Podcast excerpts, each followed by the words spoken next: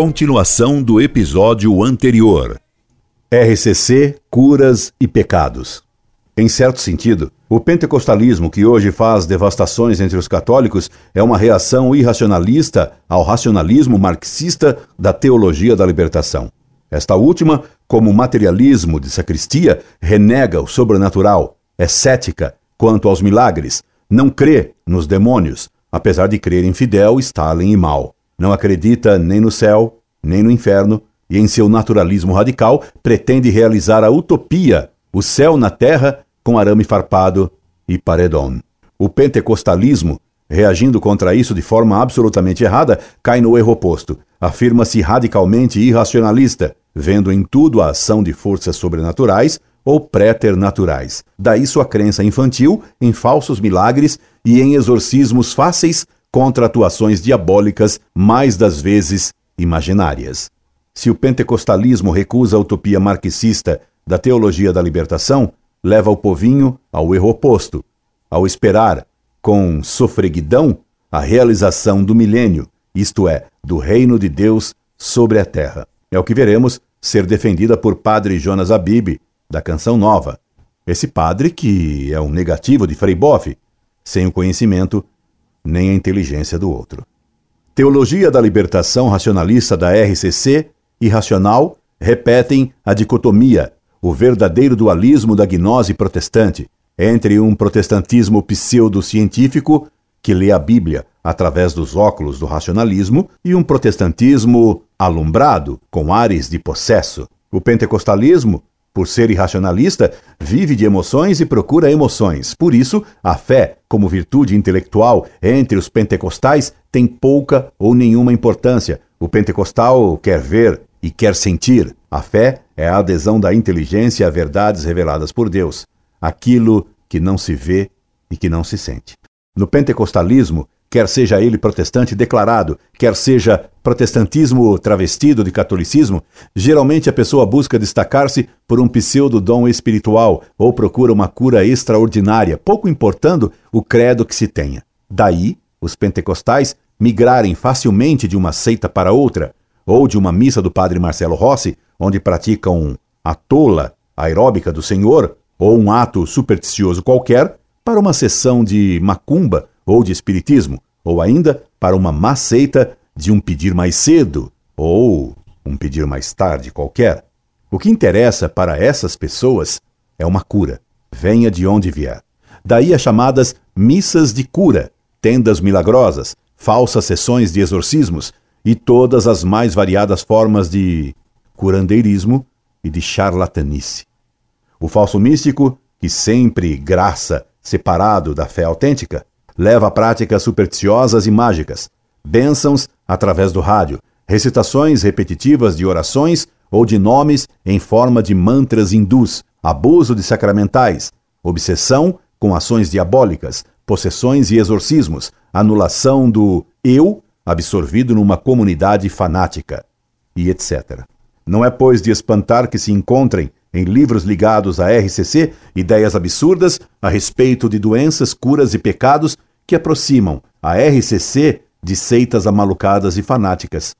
Nas prateleiras das denominadas livrarias católicas abundam volumes com títulos sugestivos dessa mentalidade irracionalista: cura interior, libertação do eu, autolibertação, relaxamento imediato, na trilha da cura, autocontrole do temperamento e etc. Vejamos algumas provas dessa mentalidade ao mesmo tempo naturalista e mágica, retiradas de livros carismáticos.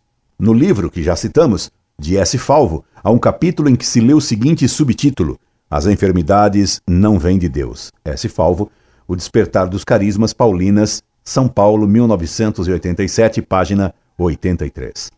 Depois de dizer algumas verdades sobre as doenças e Deus, como por exemplo, que Deus manda as enfermidades para espiarmos os nossos pecados ou para nos provar, o autor afirma rotundamente que esse modo de pensar é errado, esquecendo-se o que dizia a própria Escritura no livro de Jó, e conclui esse autor de modo peremptório e absurdo.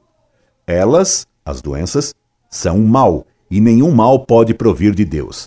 S. Falvo, Despertar dos Carismas, Paulina, São Paulo, 1987, página 84. Pode sim, senhor. Deus pode permitir um mal relativo. A negação dessa verdade leva a atribuir todos os males relativos do mundo ao demônio, o que conduz em linha direta ao dualismo gnóstico. Daí, conclui erradamente esse autor com um novo subtítulo absurdo: As enfermidades provêm do pecado e do demônio. S. Falvo, cite página 87.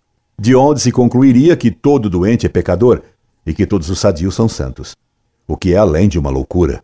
E que esse autor tira exatamente essa conclusão estapafúrdia se pode ver por esta outra afirmação dele. Se, portanto, o pecado já não está em nós, porque Jesus o tomou de si, as doenças também já não podem estar em nós, desde que ele as tomou sobre si. S. Falvo, OP City, página 91. Jesus tomou as nossas enfermidades e carregou-se com as nossas doenças. Mateus capítulo 7, versículo 17. E, portanto, elas já não podem mais residir em nós. S. Falvo, O Despertar dos Carismas, Paulinas, São Paulo, 1987, página 132. Para esse autor, católico, em estado de graça, não pega nem gripe.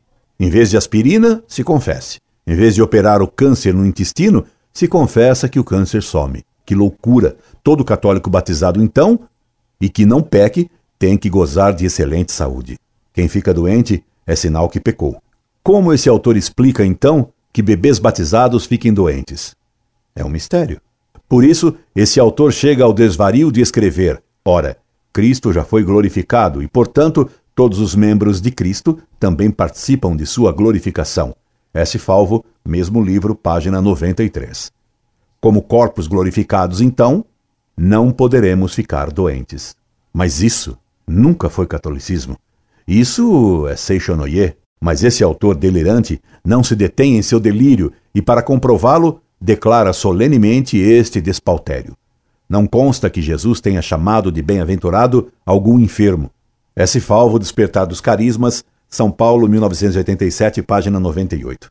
Deixe-me, prezado, colocar em seguida várias frases absurdas desse pentecostal dito católico. Pecados e enfermidades são, antes, dois aspectos de um único mal, dois campos de uma só vitória de Satanás.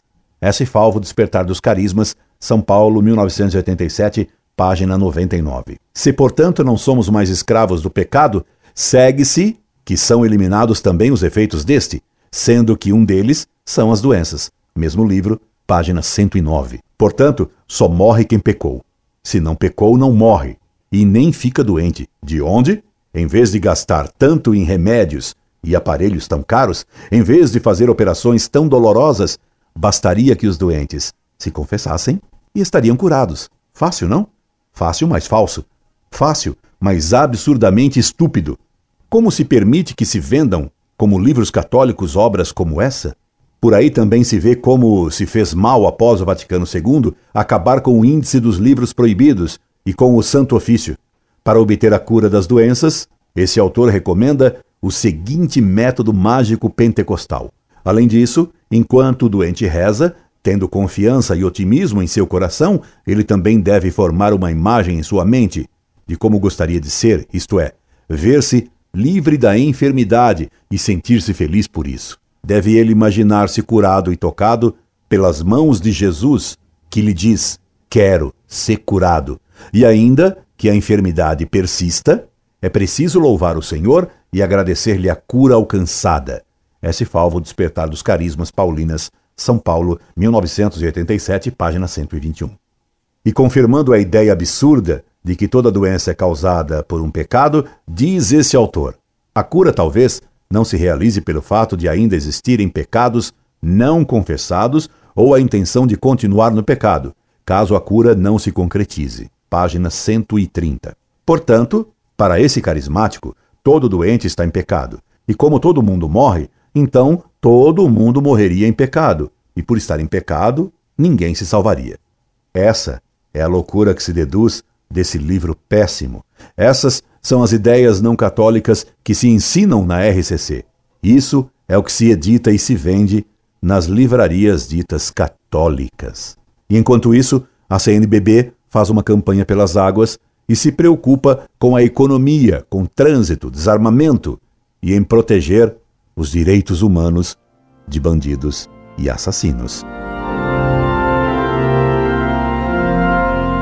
Continua no próximo episódio.